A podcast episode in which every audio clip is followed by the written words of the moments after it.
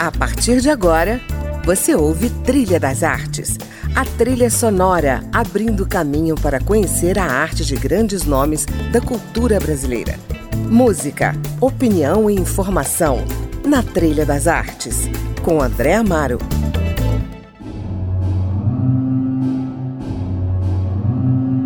Olá, está começando mais um Trilha das Artes e hoje eu estou na companhia de Marcos Mota, professor da Universidade de Brasília, no Departamento de Artes Cênicas, onde fundou e dirige desde 1998 o Laboratório de Dramaturgia.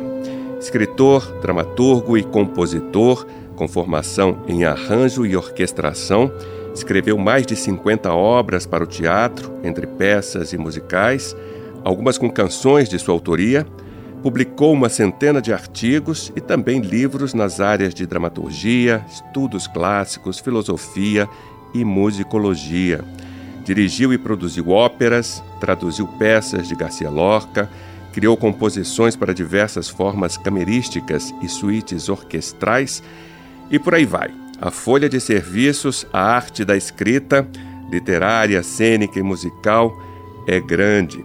Vamos passear então por essa arte de Marcos Mota ao som das suas composições, como a suíte orquestral Eliodoriana que ouvimos ao fundo. Bem-vindo, Marcos Mota, ao Trilha das Artes. Oh, muito obrigado, André, pela oportunidade aí. Espero que tenhamos uma conversa bem boa aí. Com certeza. Coisas das artes. Eu queria começar por um tema que permeou uma entrevista que você concedeu recentemente. O que é ser um professor artista na universidade, Marcos? É, esse é um tema que é, a gente vai acordando para ele, porque é o seguinte, parece um, um corpo estranho, né, as artes dentro da universidade. Durante muito tempo, as artes elas eram estudadas como subtemas de áreas como filosofia, história, letras, né? Uhum. Daí, desde o século XX, começou a haver emancipação desses campos e, e antes de ser objeto de estudo de diversas outras áreas de conhecimento, é, os artistas começaram a se voltar para suas próprias produções e produzir conhecimento, né? Uhum. Então, é, é realmente é, são, são tensas essas relações, né? Há mútuas desconfianças entre tradições seculares de produção de conhecimento e os artistas, né? Uhum. Cabe a nós, que estamos dentro da universidade, justamente fazer essas mediações, tornar compreensíveis essas tensões, ou seja, há questões específicas nas artes, né? É, a arte é produção de conhecimento uhum. e a produção de um monte de outras coisas também, né? Uhum. De afetos, né? De lugares de encontro, né? Uhum. E isso ficou bem visível durante a pandemia, né? Onde, ou seja, havia isolamento, solidão e um refúgio foi na música, foi no cinema, foi nos vídeos, foi na literatura, né? Certo. Então, é, é no menos que a gente se encontra, né? Sim, com certeza.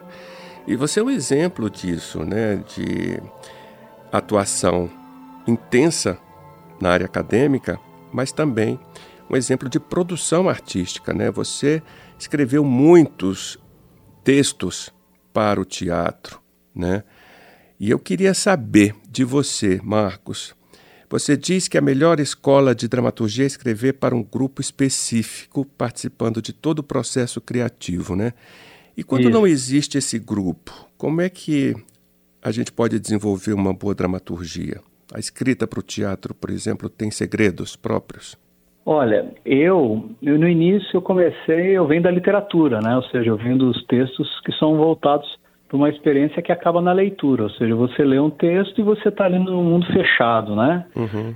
E daí quando eu entrei para o Departamento de Artes Cênicas em 1995, fui trabalhando com atores, né? E daí comecei a me reinventar, né? Ou seja, esses textos que não são só escritos para ser lidos, eles são textos escritos para ser encenados. O meu papel inicial era facilitar essa, esse acesso a esses textos seja por meio de sua estrutura, por meio de sua compreensão.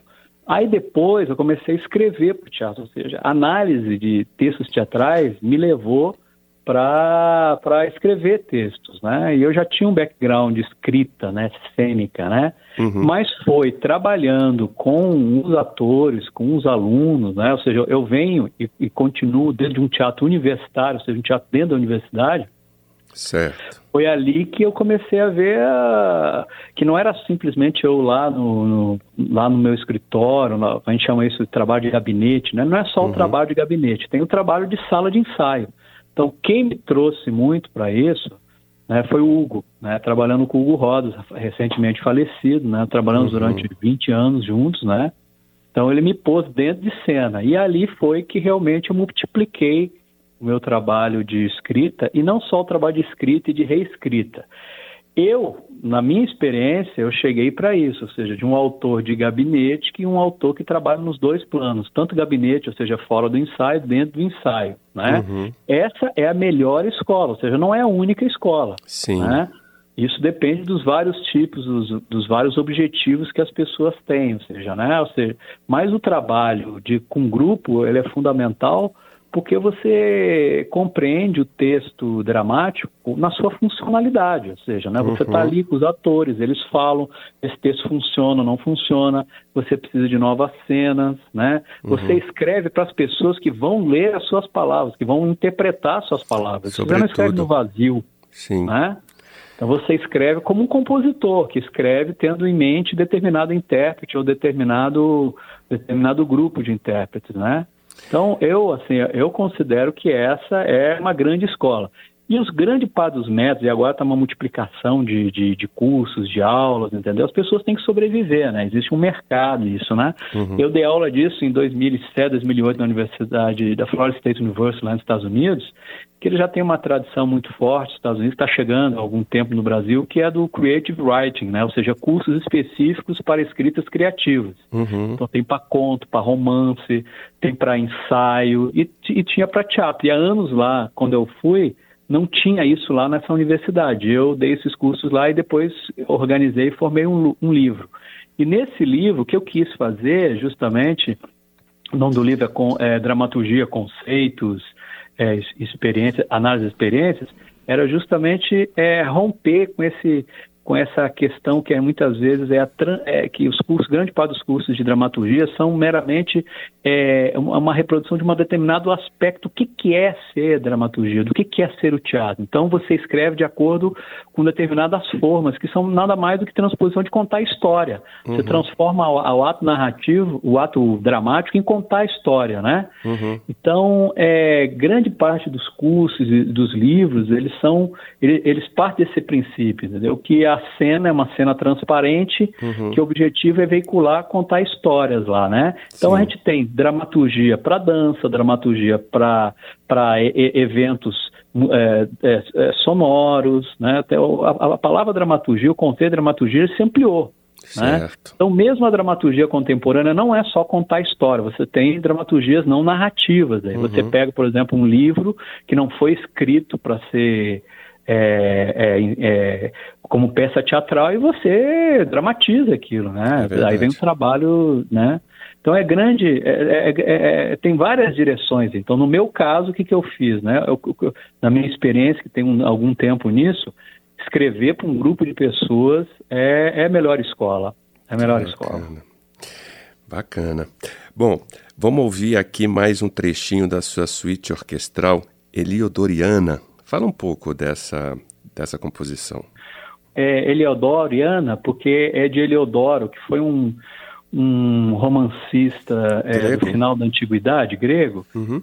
que ele, ele escreveu, ele queria ser um, uma, uma, obra que todos os gêneros estivessem ali, história, teatro, filosofia. Ele é como se ele fosse o final da antiguidade. Ele fecha a antiguidade, essa obra, que são as Etiópicas, que é um romance de aventuras, mas é mais que um romance de aventuras, é uma enciclopédia dos gêneros na antiguidade. Uhum. Então eu quis fazer é tra trazer essa enciclopédia para a cena, né? Ia ter um, um apresentador, um performer, ia ter vários momentos. E de repente não houve financiamento, eu estava nas mãos com, com, essa, com esse material, e em vez de fazer um material, um material musical relacionado com a cena, eu fui para música orquestral e criei essas diversas cenas que são foram elaborados a partir de capítulos do livro, né? Uhum. E desde 2014, foi quando eu terminei meu mestrado em orquestração é, e arranjo de orquestração, que daí eu, eu vim me dedicando mais à, à música erudita, né? A composição de música erudita, né?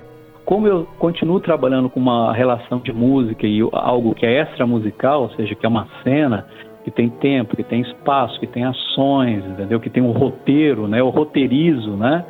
Eu, eu venho trabalhando com esse, com esse, com esse, essa forma de composição de suíte, que são peças relativamente independentes, né? Uhum. E que são é, que estão dentro, unificadas dentro de um arco é, temático, descritivo. Então eu venho trabalhando com esse tipo de que é diferente, mas é o, é o mesmo, é, assim, é, é, um processo acumulativo, né? Ou seja, não uhum. tem, não tem, não tem o, o, agente falando, o agente dançando, não tem o agente cantando, mas tem as referências sonoras, o espaço e um roteiro.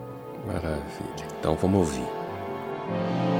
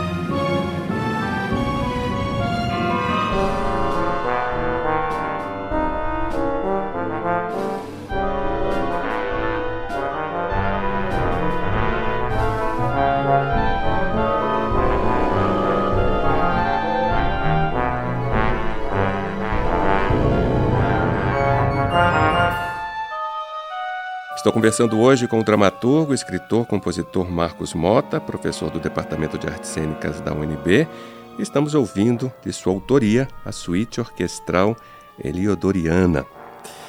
Marcos, você tem uma pesquisa grande né, sobre a cultura clássica, sobretudo a comédia, a tragédia grega. Qual é a principal lição que os gregos nos deixam? É, para mim, o teatro o grego surgiu para mim é, a partir dessa tradição, quando eu escrevia textos muito pequenos, né, de dramaturgia, e eu queria ter fôlego, né? Eu queria ter textos mais complexos. Daí eu fui estudar dramaturgia na antiguidade uhum. e compreendi toda aquela relação entre as diversas artes, né? Então, pra, eu acho que uma das respostas para nós hoje desse apelo que a antiguidade nos, nos traz uhum. é justamente esse senso de algo mais amplo, mais complexo, essa, essa, essas, essas interações entre diversas artes, essas tensões entre essas diversas artes, esse impulso que a gente tem para ir mais além dos nossos limites, né? Uhum. E eu fui estudar o teatro como espetáculo, e não como, o, como um, um, gênero afetivo, como, por exemplo, o trágico, né? Ou seja, não, não me interessa o trágico da tragédia, uhum. me interessa a tragédia como espetáculo, né? Sim. Porque aí eu vou poder compreender é, alguns processos e tentar não replicá-los, mas tentar é, ampliar o vocabulário de técnicas, né? Entendi. Então, não, for, não foram os gregos que inventaram o teatro, muito longe disso, né? uhum. né? É, o teatro grego ele tem essa função, né, estudar o teatro grego, de a gente recriar, a gente nos mover na linha do tempo e não parar nem para trás, nem para frente, nem, nem no presente. Maravilha. Bom, e falar em presente, vamos falar de dramaturgia contemporânea. Você já estava falando aqui um pouquinho, né, que a dramaturgia não necessariamente ela está associada à palavra, né, ou à técnica de contar uma história. Existe a dramaturgia corporal, por exemplo, né, que se vê muito no teatro físico, a dramaturgia visual, é, até a dramaturgia sonora. Mas eu queria falar da dramaturgia mesmo escrita no teatro contemporâneo hoje. Como é que ela anda no Brasil, na sua opinião? O que, que nós temos? Pessoas que se valem da palavra uhum. para os seus próprios nichos, entendeu? Então, uhum. é, movimento negro, movimento LGBT e várias letrinhas, todos colocando isso e valendo dessa dramaturgia aí. Uhum. E, e, a gente está num momento importante disso, de, de, de, desses grupos encontrarem a sua, o seu espaço, né? Uhum. Eu não sei se ainda é um momento de, de, de é, juntar isso com uma determinada experimentação dramatúrgica, entendeu? Alguns fazem, alguns outros não fazem.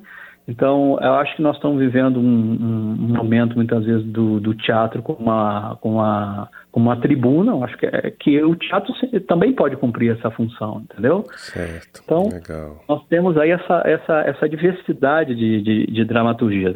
Dramaturgia que se aproxima da poesia, dramaturgia que se aproxima da linguagem roteiro cinematográfico, da a dramaturgia que se aproxima da filosofia, entendeu? Nós temos vários híbridos agora, uhum. sabe?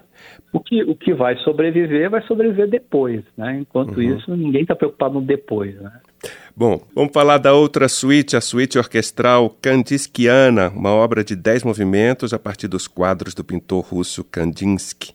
Por que que Kandinsky te inspirou a compor, Marcos? Ah, isso é uma história maravilhosa, né? Uhum. Isso é que nós temos que voltar, né? Agora que após pandemia, né? Essa circulação de, de, de, de obras, né? De, de que, que o CCBB faz, né?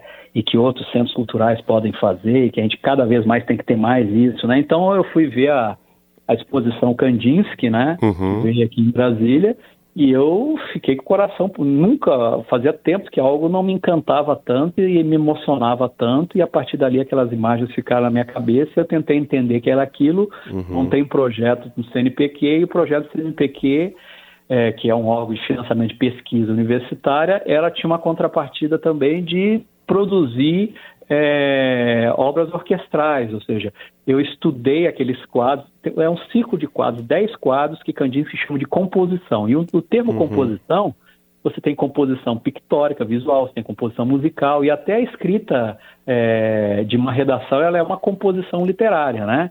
Então essa palavra serve para vários campos. Então o, o Kandinsky, ele, ele, ele tem tanto a produção artística, visual dele, como ele tem obras onde poucos momentos ele se explica, entendeu? A maioria das vezes ele faz várias teses sobre a arte, sobre, uhum. sobre as artes em contato.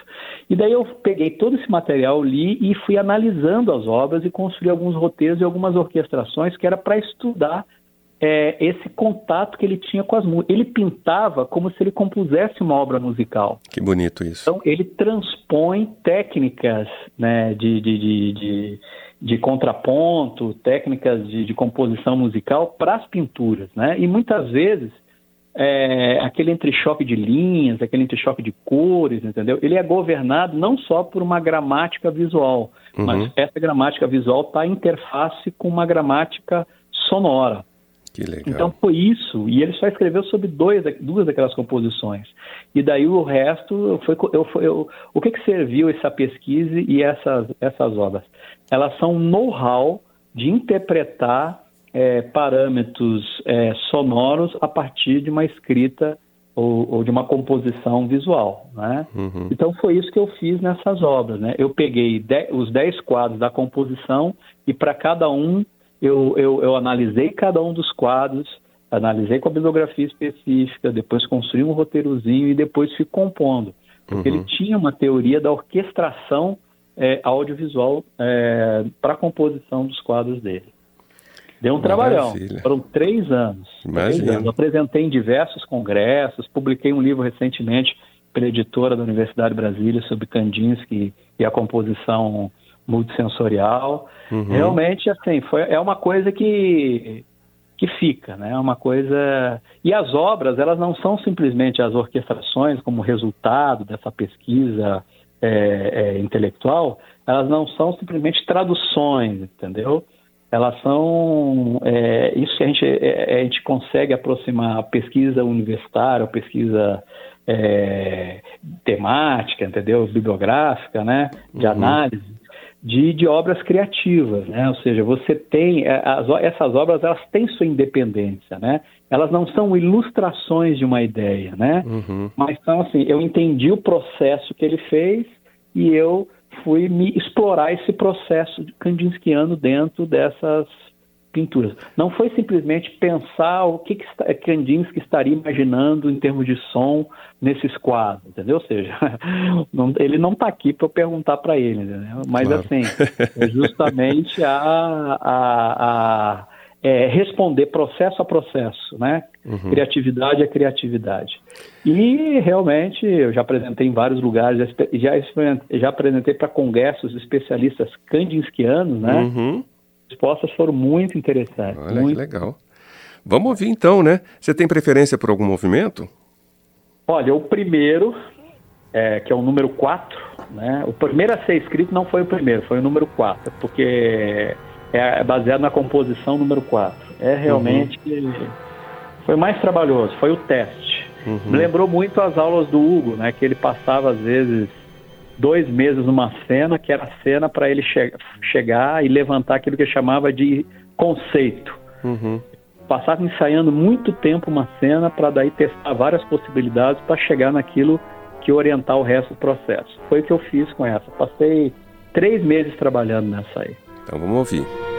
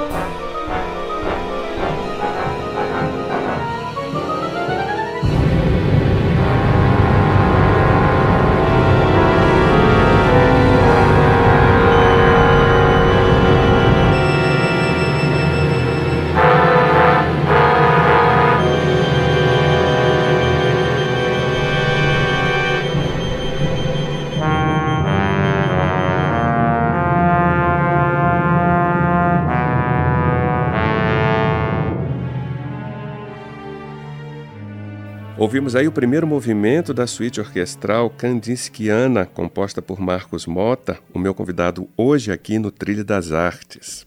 Você escreveu também O Macho Desnudo, Roteiros Cênicos para a Desconstrução do Masculino, composto por alguns textos avulsos, né? escritos entre 2005 e 2008. E eu me refiro a esse texto especificamente, Marcos, porque o assunto está em voga, né?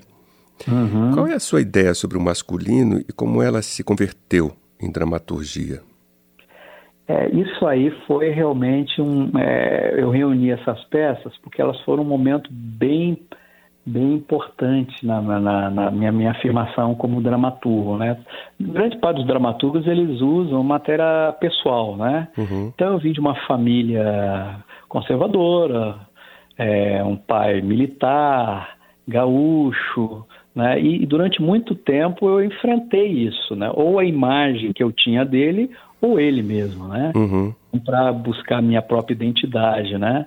É, um, a partir do momento que você começa a ver como as, o, o, o, efeito das tuas ações sobre os outros, é que você, pô, isso não, é, isso não é assim, isso, isso pode mudar. Uhum. Então, quando eu tinha 25, 26 anos, eu comecei a re, re, repensar esse, essa herança tóxica que eu tinha uhum. e depois é, depois que eu me casei entendeu uma das maneiras que eu tive também de enfrentar isso porque isso é uma vigilância eterna Sim. Na medida que o teu primeiro leite, o teu leite da infância e da tua juventude é, é esse tipo de, de, de, de, reação em relação às mulheres, você tem que continuamente estar vigilando isso. Você uhum. derrapa uma vez, derrapa outra.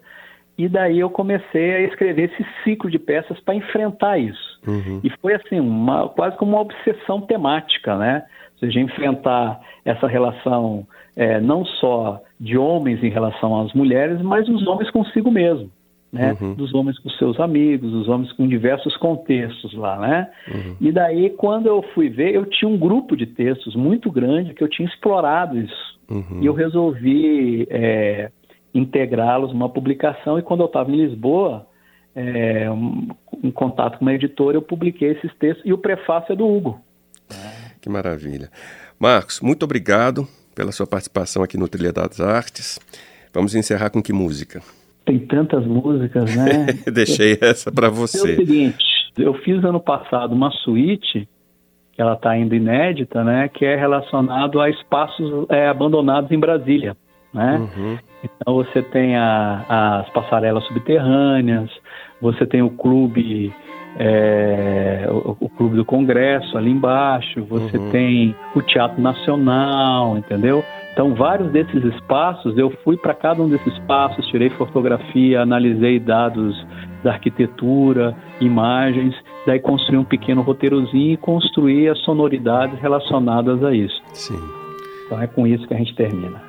Maravilha, então a gente encerra aí com o Clube do Servidor, da suíte instrumental Cidade Fantasma para clarinete, violino, viola e cello. Composição de Marcos Mota, executada pela Sustenuto Trio, que é formado por Ricardo Dourado Freire, Luiz Paulo Dourado Freire e André Dourado Freire.